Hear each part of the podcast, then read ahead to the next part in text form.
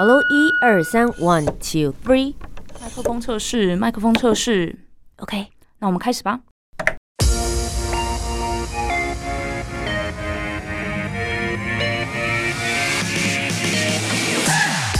很会说，很会讲，不再是广播主持人的专利。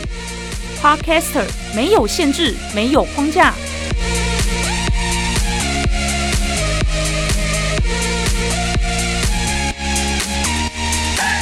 两性、职场、文化、生活，三十分钟，三方观点，奋力激荡。我是涂杰，我是苏珊，和播客一起播客闹闹。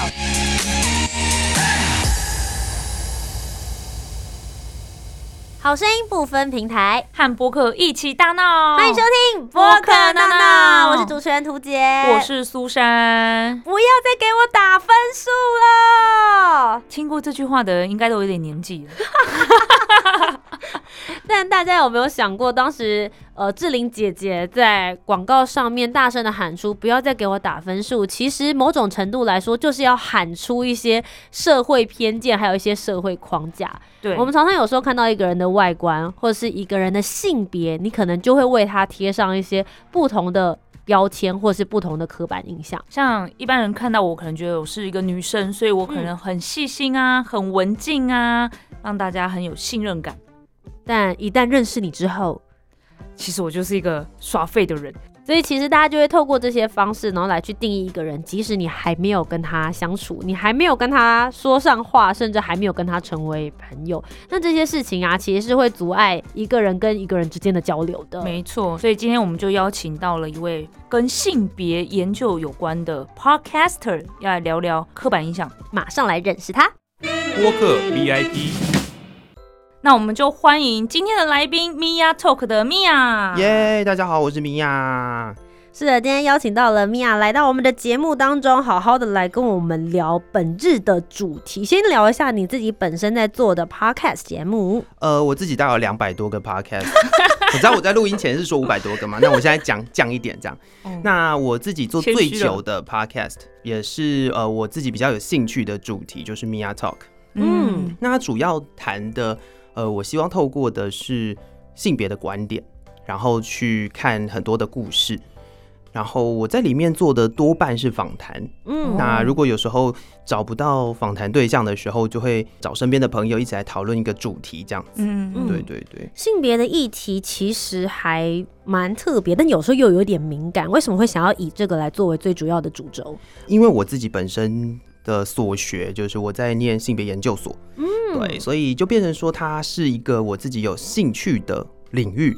那也在念了研究所之后，看了一些不同的呃书啦什么的，然后就会突然间觉得，哎、这个东西好像是可以谈的。对，嗯所以我那个时候开始做，也是因为这个原因。那另外一个原因，我觉得呃蛮特别的，是因为呃，我觉得我可以透过这个方式去留下一点什么。嗯对我想要留下，因为很多人都会写网志什么的，可是我又觉得打字好麻烦哦、所以我就觉得 podcast 好像是一个不错的选择。哎，蛮有道理的。我以前就是很喜欢写网志的人呐、然后嗯写了一堆，现在回去看，好恐怖、哦，怎么会这么中二？所以希望米娅回去以后啦，回来听米娅 talk，不要觉得自己很中二这样子。不会不会，我是准备好才做的。嗯，那你在直播的过程里面，一定会有一些设想的题目，或是设想一些听众的回馈。到目前为止，你觉得最受欢迎的是哪一个？我自己很意外的一件事情是，呃，大家反应很热烈，或者是说我的呃群众都好像蛮喜欢的主题，其实有两个。嗯，第一个是我的第一集，然后他谈的是消防员。我不晓得大家对消防员为什么都这么的有兴趣，就是很多人都会对消防员可能有点遐想或什么的吧。我觉得，因为大家对于这个职业的内容比较不熟悉，要不是因为之前拍了《火神的眼泪》，我觉得甚至有很多人不知道说，原来你一一九打进去之后，出消防车之外，你如果要出这个救护车，也是消防员的工作。但实际上我谈的是呃男同志的消防员在他的职场上面出轨的故事。哦，哎、你的切角蛮有意思的。对，这其实是又另外一件事情，就是大家对于消防员当然会有他所谓的呃期待或想象，嗯但是男同志的消防员是另外一件事情。然后再来就是我邀请的这个消防员呢，他的称号是小公主。哇哦，好反差哦！哦，他他是有那种肌肉，就是在那种阅历上面会看到那种。不是不是不是不是，但是他不是身材不好的人。嗯对，但是他没有到那个可以拍阅历的状态，这样子。哦，那我刚刚想象太多了，对不起。竟然道歉了，对，所以那一集嗯反应很好。那一集是到目前为止，我觉得呃，大部分的人都会很有兴趣的一集。然后另外一集是我仿了一个写真模特儿了。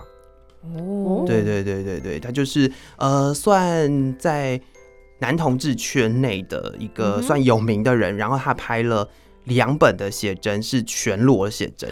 哇，就我们讲，我们会用个术语叫全见啦，就是全部都看得到的。嗯，哦对对对对对对。三点全裸。啊，是是是是是，当然，大家会觉得说，哎、p o d c a s t 是声音方面的，好像没有那么多视觉的冲击。可是刚刚光听这些故事跟背景的时候，我觉得有的时候在台湾的这整个氛围跟社会状态，虽然大家都觉得现在很开放，但其实多多少少还是有点撞击，对不对？是，啊是啊是啊，嗯这也是我透过这个节目，我希望达到的目标。嗯就我想要谈一些我有兴趣，但是实际上大家在平常聊天的时候不会聊到的东西，嗯然后听到的人或许就会觉得，哦，跟我想象有一点冲击，有点不。同。然后那个不同就是我希望可以达到的地方。所以大家可以在 Mia 的 Podcast 上面听到她的一些经验分享，或者是她的专访故事。刚才已经讲到，她就是念研究所，她就是要去写论文的 那个人啦，好不好？研究的非常的深入。所以今天我们邀请她，就要来跟我们一起聊聊关于性别的刻板印象。马上就进入我们今天的主题。闹闹 Topic，我是今天值班的苏珊，就让我来说明一下今天的主题啦。性别刻板印象，因为我们从小到大或多或少都会遇到跟性别有关的刻板印象，比如说男生呢就要活泼好动，女生呢就要文静一点，男主外女主内。然后我们也常听到长辈会说，男生要有男生的样子，女生要有女生的样子。我小时候呢最常被说的就是，哎呀，女生不能够这么粗鲁。到底什么才是我们真实的样子呢？我们现在听听看，另外一位主持人涂杰跟今天的来宾米娅各自分享一下自己遭遇过的关于性别歧视的故事，到底他们被贴过哪些标签呢？我们欢迎涂杰。涂杰怎么想？我自己从小印象最深刻被贴上的标签是男人婆。就是我小时候大概是二十年前左右的台湾，当时大家对于女性其实有一个刻板印象，就是希望女孩子养大呢，就是要玩芭比娃娃，从小必须要学钢琴，很有气质，讲话最好要轻声细语。我觉得不像现在的，就是小时候的环境，让大家非常开放，男生女生都可以尝试一样的事情。然后我记得我那时候很清楚，我小时候很想要学跆拳道。那我妈妈是一个还蛮开放的家长，她觉得没关系，女孩子去学跆拳道也没有问题。可是就我开始做一些武术跟运动之后，我就很常被周遭的小朋友笑，然后就会说我是男人婆，然后甚至呢还有一些妈妈来跟我妈妈说，就是女孩子不要这么粗鲁，要留一点给人家探听。我现在长大之后，我就会觉得什么意思？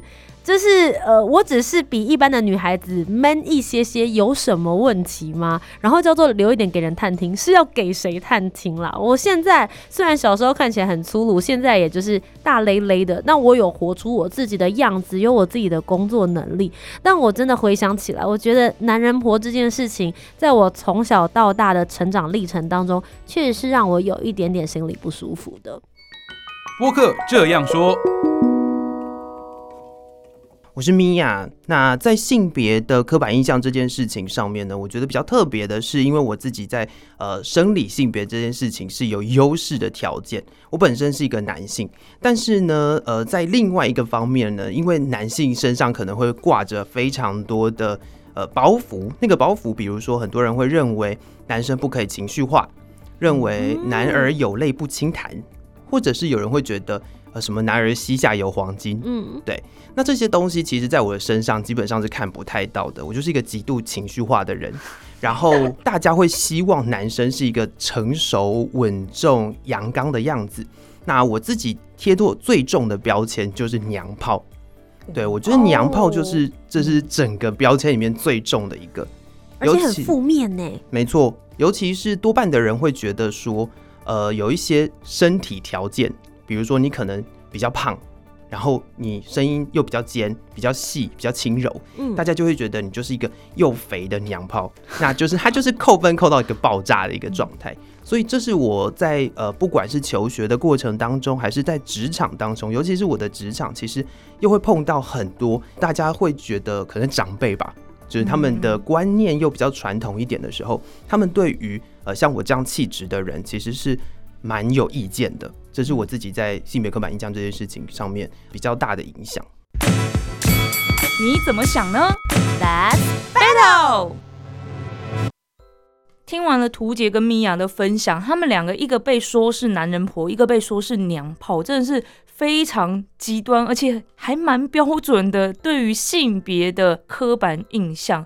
所以，我们真的是从小，不管是在家庭教育还是在学校，就是蛮容易会遇到针对你是男生就应该什么样子，你是女生就应该什么样子。哎、我不知道你们有没有经历过那个年代。我那个时候国中还是男女分班，然后女生的话就会被安排家政课，然哦后男生一样就是家政课那堂课，他们会需要去做一些什么焊接或者什么的。但我们女生班就没有那堂课。哎，我不知道你们有没有遇到过这个状况。我没有，因为我是男女合班，所以我、嗯。我也有家政课，然后也有你讲的焊接的课，哎，嗯。嗯。哦，那我没有这个问题耶，因为我是男校。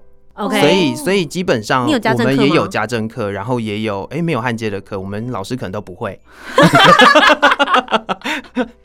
所以其实我觉得这个就是刚刚讲到的教育的地方的时候，嗯也许在比较早期就已经有帮大家做一点分类了。是啊，是啊，嗯是啊。嗯，不过其实我们刚刚讲到的就是传统大家对于这个性别的定义，其实就只有男性跟女性。嗯但随着大家其实对于这些这个性别的定义越来越广泛之后呢，其实也会有很多不同的一些形式。那所以我们今天刚好，我觉得请到米娅来，我们也可以再多讨论一些，把这个性别的框架，我们所谓的打破框架，可以再打得更宽阔一点点。因为我们常常会讲说有一种分法，性别姜饼人。我不晓得大家有没有听过，性别哎姜饼人就是把性别分成几个不同的类型。嗯第一个是生理性别，第二个是性别气质，嗯然后再来是性别认同嗯哼，跟性倾向，大概是这样的概要念。分好细哦，其实总共有四个分这四种，那这哦四种分别是光谱状的，嗯。就它不是非 A 级 B 的，它不是两造，就是你一定要是这个或者是另外一头，它可能在中间。所以如果你今天是生理性别，可能它原本是男性、女性，那如果你在中间的话，多半我们会讲那种样子的人，可能是坚信人。有一种词叫坚信人，就是你在出生的时候就有男性跟女性的生殖器官的，嗯。对。然后这个东西通常也是存在啦，也有的人都全部保留，也有的呃家长会希望把它摘掉，留下某一部分。嗯那这个就是在生理性别上面的。嗯那性别认同就是男性、女性，那非男性、非女性的中间的部分，其实有很多的跨性别者都是在这个地方，或者大家也会常常听到一种说法叫非二元性别。哦，有有有，我有听过这个，对对对，就是 non-binary，其实就是这个概念，嗯。就是我不认同我自己是男性，也不认同自己是女性，嗯但是它无关我的生理性别哦。嗯哼。嗯。对对对，对对，所以这个就是属于性别认同的部分。嗯。然后性倾向就是你喜欢什么样性别的人，多半的人谈性倾向就只有同性恋跟异性恋嘛，嗯，但是实际上它还有可能是不一样的状态，比如说？比如说双性恋，嗯。比如说泛性恋，比如说泛性恋是什么？泛性恋的意思是就。双性恋纯粹是男性或女性，泛性恋的话就是不管他是男性或女性，甚至是中间的位置，我只要喜欢这个人就是喜欢这个人。OK，哦对对对，所以有的人会从双性恋这个概念进到泛性恋的这个概念。嗯哼，对对对，那另外一个区域的人，他们是无性恋。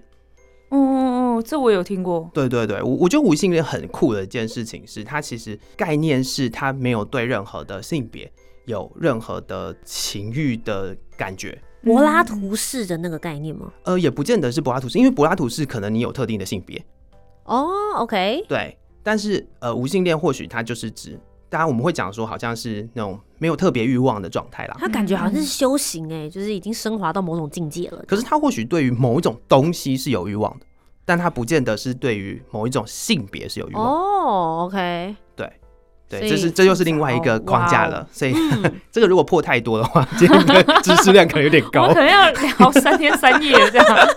要用唱的吗？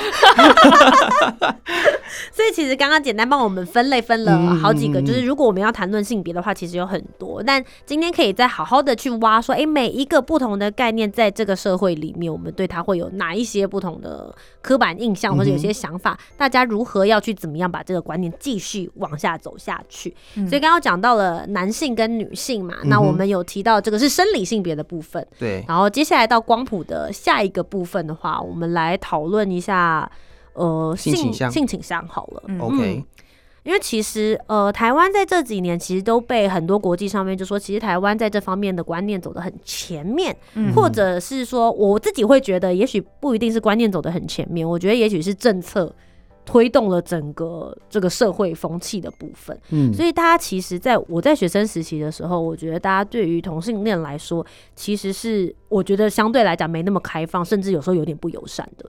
其实现在还是这样啊，现在还是吗？实际上就是这样。嗯呃，我为什么会这样讲的原因，是因为虽然政策改变了，但是我得要这样讲的是，政策改变了，不代表大家都改变了。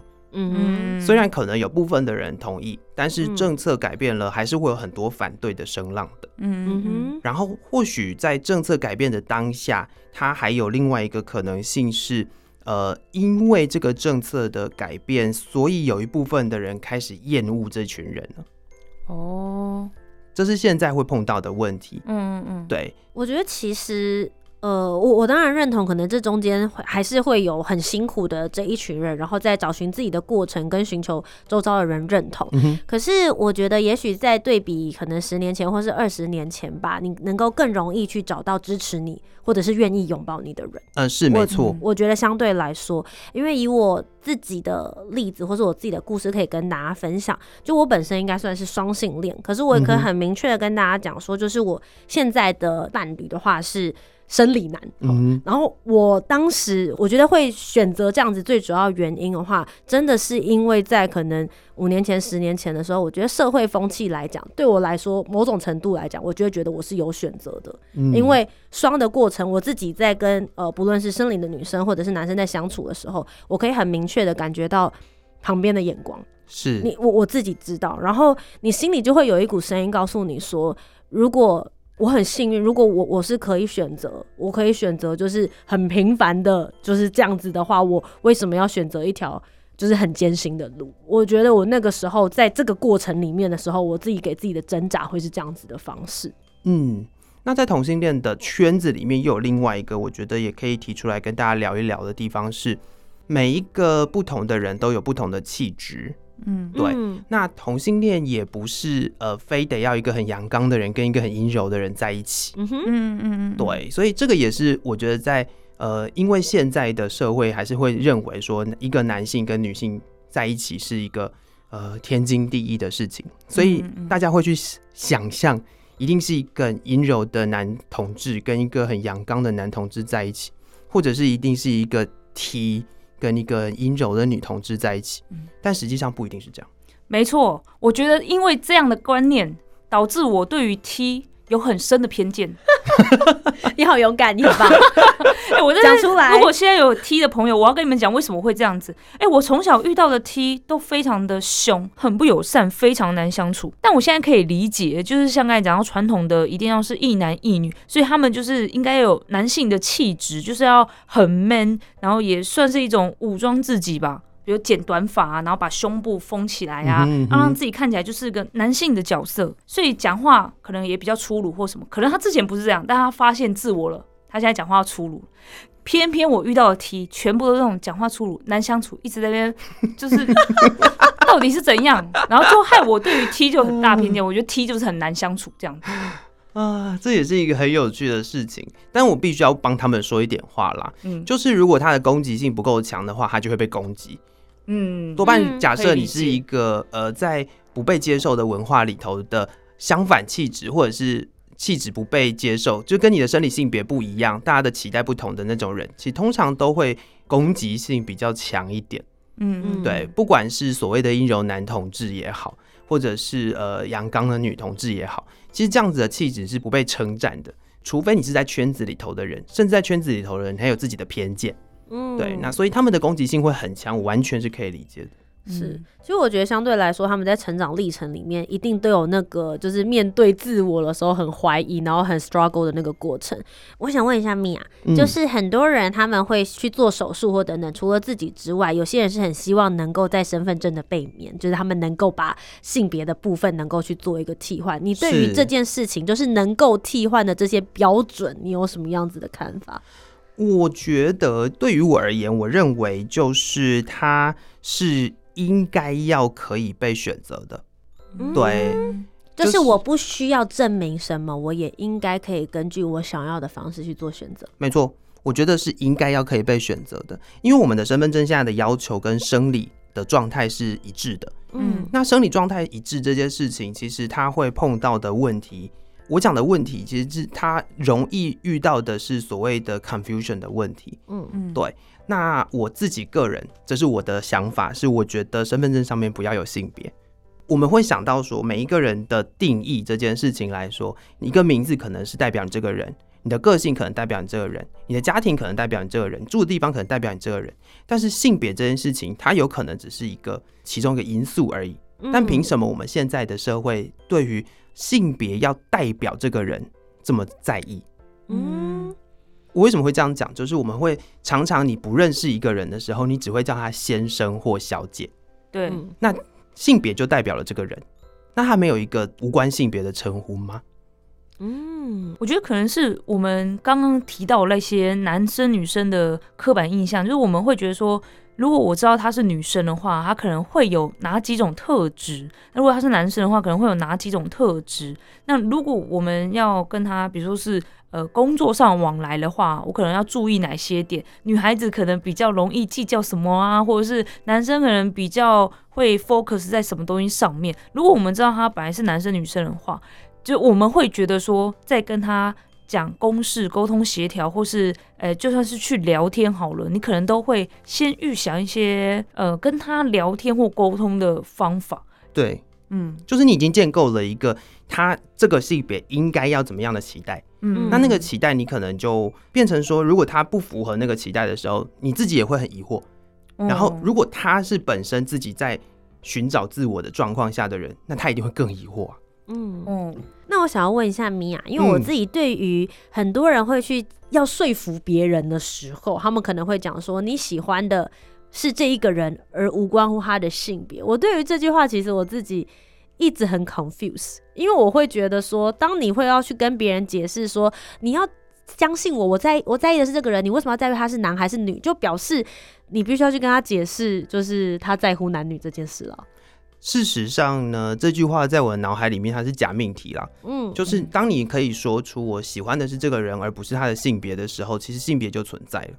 嗯，对，就是他，他本身就是一个呃，他已经存在那个性别的差异，跟他在你心里面的刻板印象了，你的认同已经在那个地方了。嗯所以我觉得它就是一个让普罗大众更容易理解的逻辑而已吧。嗯嗯。嗯苏珊，你会被这件事情说服吗？如果有一位，就假设就我好了，因为我嗯。刚刚讲到我是双嘛，对，对。假设我来跟你讲，然后我就说我我喜欢的是他的人，你不要去管他的性别，你会被我说服？我会，因为我之前就看了一部 BL 日剧啊，嗯它里面很重要就是讲到这句话、哎，那男主角本来是喜欢女同学的，嗯本来后来直男，对，本来直男因缘际会下误会而爱上了男同学，他们两个手牵手被一个老师看到，老师就开始歧视他，然后后来他就跟老师解释，他会喜欢那个男同学是因为就是他，并不是因为他的性别。那时候觉得好感动哦，啊，不就是你们现在讲的这件事吗？是。那我要提的事情是，当这句话会出现的时候，他就只有在喜欢男生的时候才需要讲出这句话啊、嗯，我的点也是这个，就是哦因为我觉得我喜欢男生这件事情会被旁边的人需要被解释的。，对。但是如果比如说我今天跟一个男生在一起，我需要跟你解释说无关乎他的性别，你会觉得我好像理所当然啊。哎、哎这个我还真的是没有思考过，因为我就是个直女啊，我就是我觉得我就是喜欢男性，嗯哼，对、嗯我我也不是看到女生没有什么心动，或者我之前知道说你是不是双性恋或者是同性恋，是用你对对方有没有情欲来判断这样子，嗯所以我觉得我应该是但是有可能只是对方长得并不是 勾菜引你的，对啊，不是你的菜啊。哦，原来是这样子判，这这脸好像也是一个判断的标准。是啊，是啊，是啊，呃，不过情感本来就是这样子啊，就是很流动的很流动的，然后也很弹性。大家其实不应该用任何一个框架，或是任任何一种性别去框住，觉得他就应该要怎么样子来做。嗯没错，对，没错。就算今天就是生理男出现在我旁边，那他长得就不是我的菜，就 I'm sorry。对啊，实际上就是这样。如果大家，可以用这种方式去理解的话，其实是呃，不管是什么样的性倾向，都是可以这样子理解的。哎、听你们这样讲完，我就是觉得好像就是被说服的那一个人，因为我就是身边很少同性恋或是双性恋的朋友，然后再加上我又歧视 T，所以 我觉得你真的播出去很危险呢、我好，我现在想要跟大家当好朋友了，因为很多就是我从来没有想过的问题啊，但是我现在也想要去理解大家，那我就会想说，哎、那我也想要跟你们好好的相处，然后我就会顾虑很多，想说啊，嗯是同性恋的朋友啊，是双性恋朋友，那那他们是不是不能特别提到说，哎、他们出柜，还是哎、他们是不是？我就左思右想了之后，丢出来的问题直接踩到地雷。请问一下，我到底应该要怎么做，才能跟不同性向或者不同性别的朋友好好相处？就是不要问啊。最好的方法就是不要问啊。那比如说，我们交往或是认识要到多深入才可以问这个问题？通常这个东西呢，都会是在自己想要说出来的时候出现。所有的问题都不要自己问。比如说，我现在发现，哎、他好像是喜欢男生，男生喜欢男生，但也不用特别说，哎、所以你喜欢男生哦、有一种有一种冒犯的、你真的我我我踩到了，是不是？我就是就是你你应该是这样讲，你也从来不会听过有人问你你喜欢男生哦的问题啊，啊就是你不会问出这种，你不会被问到这个问题的时候，你为什么要问别人这个问题？嗯，因为有时候我可能是想要介绍新对象给他，我看他单身这么久，这样，哦。但又怕介绍错的话，那怎么办？这个时候呢，就是你可以先问他有没有想要认识新对象的意愿，嗯哼，嗯，他就会告诉你他的需求是什么。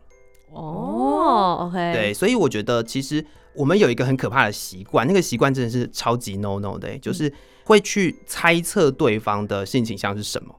然后你猜完了之后，你有可能是像苏神这样子，就是非常直白的问对方说：“你，哎、所以你喜欢男生吗？”